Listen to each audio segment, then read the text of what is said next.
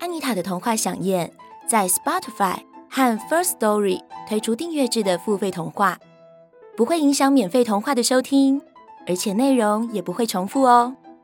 好听的故事就在安妮塔的童话饗宴。Hello，小朋友们，我是安妮塔老师。你们觉得自己聪不聪明呢？其实聪不聪明有很多种定义，也许你很会猜谜。也许你很会玩游戏，都是不一样的聪明。如果你是在学校的成绩不好，并不代表你不聪明，只是代表你对于念书没那么在行而已。今天，安妮塔老师准备了一个跟聪明有关的故事，要来跟大家分享。这个故事叫做《傻瓜找宝剑》。有一个年轻人叫做顾宝，他是一个自以为很聪明的人。有一天，他带了一把长长的宝剑要去远方，想要拜师学习剑法。炎热的太阳一路上晒得他满头大汗。走啊走的，好不容易看到路旁有一棵大榕树，又粗又长的枝干拖着茂密的绿叶，好像一个大屋顶。屋顶下非常凉爽，是一个休息的好地方。顾宝赶紧躲到树下，他一坐下来，便看到树上有一个孩子。正坐在一根长长的大树干上，睁大眼睛看着树枝的尾端。原来那里正好有一个大蚂蚁窝。突然，咚的一声，不知道什么东西从树上掉了下来。这时，树上的孩子大声地说：“啊，我口袋里的铜钱掉下去了！哥哥，你有没有看到掉在哪里？”顾宝低头左看看，右看看。除了又密又长的野草，什么也没看到。他心想：这么大一片草堆，铜钱八成找不到了。小孩见顾宝没说话，歪着脑袋想了一想，然后往草堆里瞧了又瞧。忽然解开头发上绑着辫子的红绳，在衣服口袋旁的树枝上打了一个结，让红绳垂到树下。然后他赶紧爬到树下。在绳子的正下方，对下来的草丛附近，仔细翻找了好久。过了一会儿，小孩高兴地拿着铜钱，大声地叫着：“哇，找到了，找到了！”接着便一溜烟地跑走了。顾宝在一旁看着，心想：“这个找东西的方法还真是聪明哎，这样就可以缩小找东西的范围了。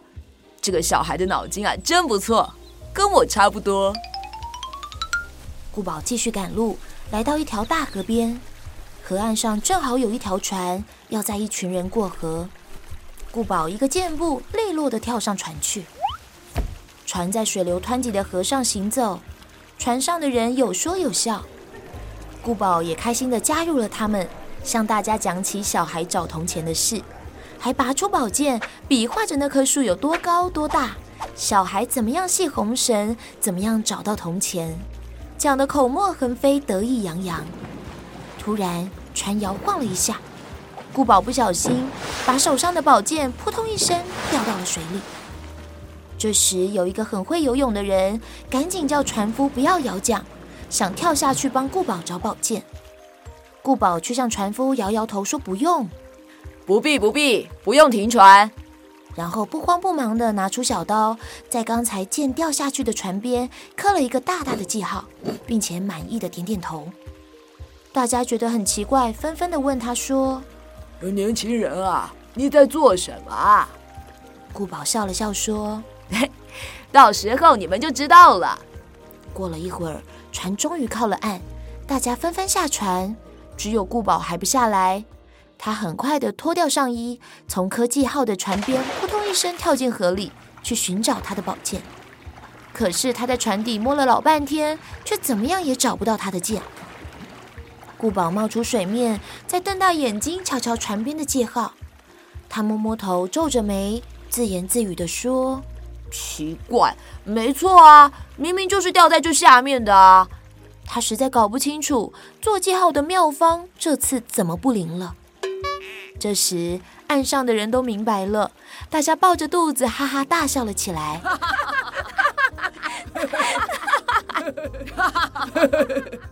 其中那几位会游泳的人对他大声地说：“哎呀，傻小子，树不会动，那小孩子做的记号当然可以对着记号找到铜钱，可是我们这船是会动的，前一个时间和后一个时间的位置完全不一样。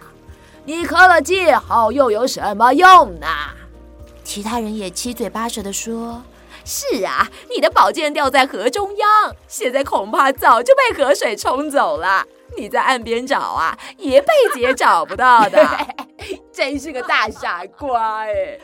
顾宝傻愣愣地站在水中，才发现自己原来不聪明，而是个大傻瓜。各位小朋友们，你们觉得顾宝傻不傻呢？有些事情的处理方式可以依样画葫芦。照着之前的方式来做，但有些事情就需要举一反三，必须灵活的变通，或是听听别人的意见才行。千万不要自作聪明哦。今天的故事就说到这边，我们下次再见喽，拜拜。